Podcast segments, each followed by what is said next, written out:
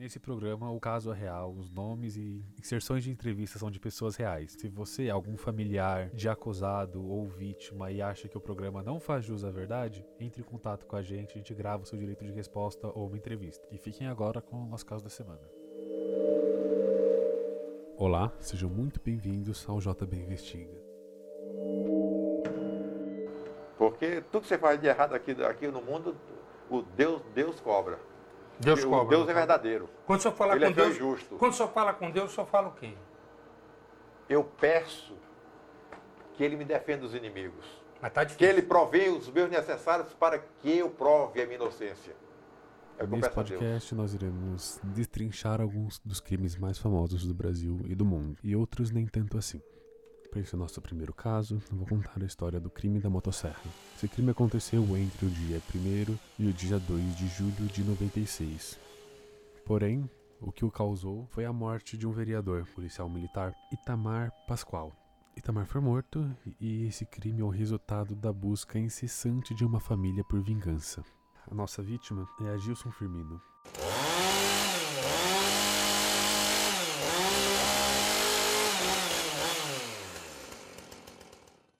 A Gilson, a mulher e três filhos vieram da Bahia para Rio Branco, no Acre, à procura de uma vida melhor. Lá se instalaram e abriram um restaurante de comida nordestina. Após algum tempo, morando em Rio Branco, fizeram amizade com um homem, José Hugo. Ele ia sempre almoçar no restaurante, eles acabaram também por visitá-lo em sua casa umas duas vezes, pelo que diz a esposa em entrevista recente. Certo dia, depois de ter fechado o restaurante na busca de um novo local para abrir um segundo restaurante, a Gilson estava com seu amigo José, arrumando o carro dele e uma oficina mecânica de outro amigo. Quando José se desentendeu com o vereador Itamar Pascoal. Nesse desentendimento, José estaria armado e teria matado a tiros Itamar Pascoal.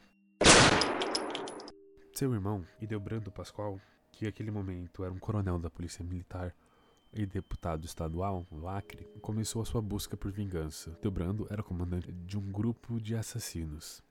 Eles se auto-chamavam de Esquadrão da Morte. Teriam vários PMs que agiam como justiceiros em Rio Branco. Debrando mobilizou todos eles para começar a caçada ao verdadeiro assassino de seu irmão. Delbrando chegou aos dois nomes, de José Hugo e de Agilson Firmino. Assim, Delbrando procurou por Agilson, que seria mais fácil de encontrar que José Hugo, que ele também não estaria encontrando, mas não obteve sucesso. Ele não conseguiu localizar nenhum dos dois. Porém, ele tinha o endereço de Agilson Firmino.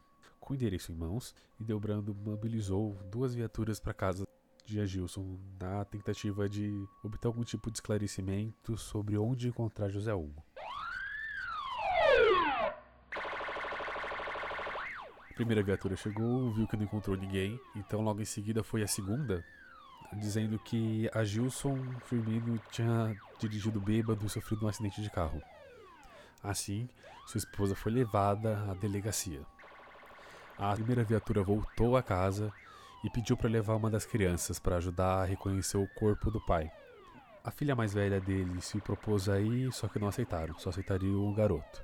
Então, Wilder Firmino, um garoto autista de 13 anos, se ofereceu para ir ajudar a saber se era o pai que tinha realmente morrido naquele acidente. A esposa de Agilson estranhou muito na hora de sair da delegacia, depois de ter ficado mais de uma hora lá esperando, por ter que dar a volta na delegacia para voltar na mesma viatura que havia lhe trazido de casa. Quando chegou em casa, a filha perguntou onde estava o irmão, pois pensou que os dois estariam juntos. Nesse momento, a esposa de Agilson notou a falta de Wilder. Wilder teria sido levado por Pedro Pascoal e por Sebastião Crispim por Antônio Oliveira da Silva até as margens da rodovia BR-364. Ele estava vendado, essa rodovia ainda estava em processo de pavimentação.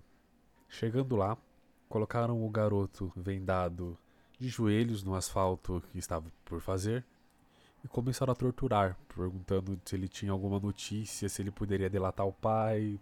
Estavam atrás de respostas e acharam a melhor forma de conseguir isso torturando o garoto de 13 anos autista. Não obtendo nenhum sucesso, o irmão de Delbrando, Pedro Pascoal, estava comandando essa viatura junto com outros dois acusados que eu mencionei, deu vários tiros na cabeça do garoto.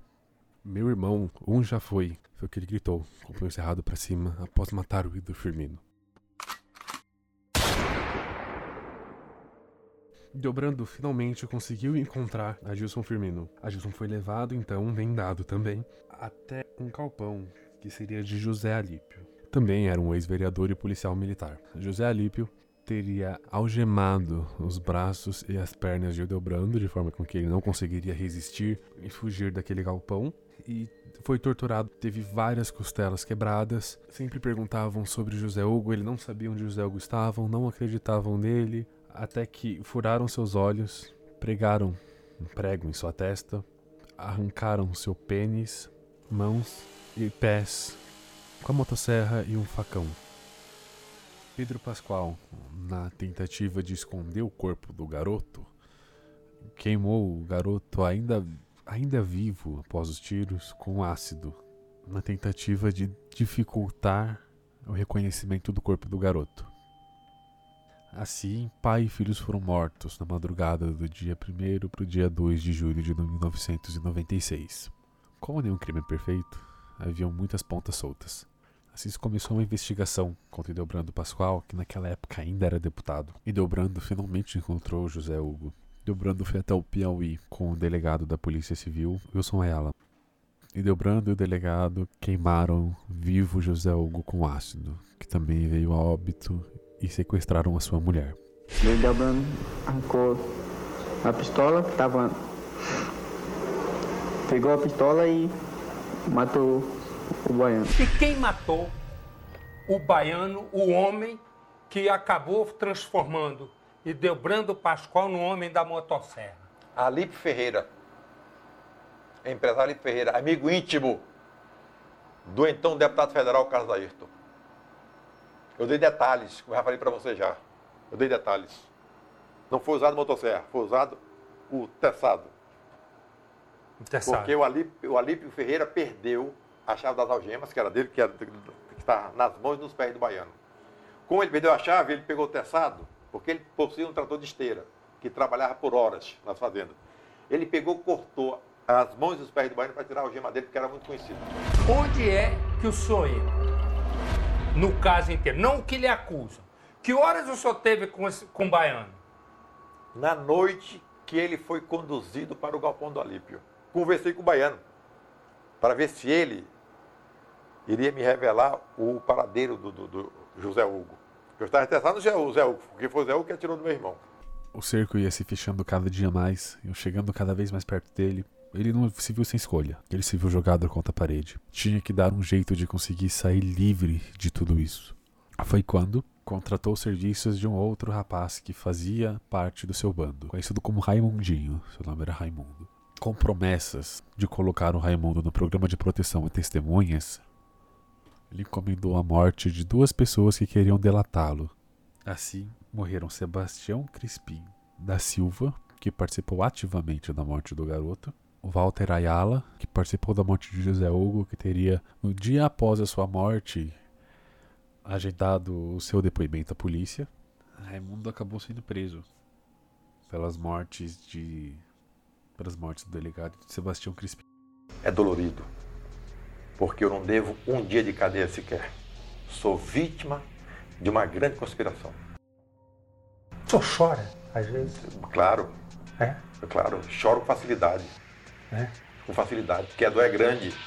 A dor é? O senhor já teve doença de quê? Depressão, Ah. pressão alta, não controla a pressão. Eu tomo remédio remédio manipulado, 220 miligramas, todos os dias. Mesmo assim, ela não controla. E às vezes, parte de uma vez só, fica oscilando todo tempo. Perdi a mãe com 52 anos de idade, vítima de um AVC.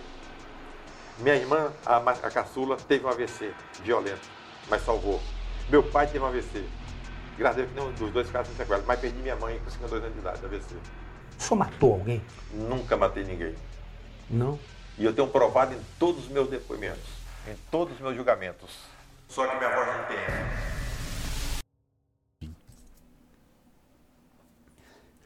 Assim, com duas testemunhas chaves, Delbrando começava a se sentir um pouco mais livre. Chegou a ser eleito deputado federal, por isso o mandato durou menos de um ano. Após dizer ser inocente em julgamento, Delbrando foi condenado por cinco dos seis jurados, e Delbrando começou a cumprir sua pena em 99. Atualmente ele encontra-se em prisão domiciliar, pelo homicídio triplamente qualificado de Gilson Firmino, Delbrando pegou 18 anos de prisão. Pela morte de Sebastião Crispim, Delbrando pegou 21 anos de prisão. Delbrando tinha uma. Delbrando teve também outras acusações. O coronel da PM também tinha acusações por tráfico de drogas, sonegação de impostos, tentativas de homicídio. No total, ele pegou 106 anos de prisão. Isso sem contar o julgamento da morte de José Hugo. A todo momento, Ideobrando jogava a culpa para cima de José Alípio, o ex-vereador que seria teoricamente o dono do galpão e que teria matado ele sozinho, segundo palavras de Ideobrando. José Alípio faleceu antes que pudesse ser julgado. É assim que termina a nossa história. Com Ideobrando matando duas pessoas que seriam os coautores da morte de seu irmão Itamar, sendo responsável pela morte de um garoto autista de 13 anos, pelo sequestro da mulher de José Hugo, encontra-se hoje em prisão domiciliar em sua casa, após acumular várias doenças no presídio. Bom, o programa de hoje foi um pouco curto. Era um caso que eu vi na internet me deu a vontade de gravar esse programa sobre estrear com esse caso do Acre. Eu acredito que nem muita gente conheça ele. Esse é o JB Investiga. Eu sou o JB. Considere apoiar-nos. Não temos o apoia-se desse programa específico, mas tem o apoia.se barra puzzles, que é do meu outro programa que deve estrear o ano que vem, e o PicPay arroba puzzles também. Espero que vocês tenham um bom dia, tarde ou noite e até a semana que vem.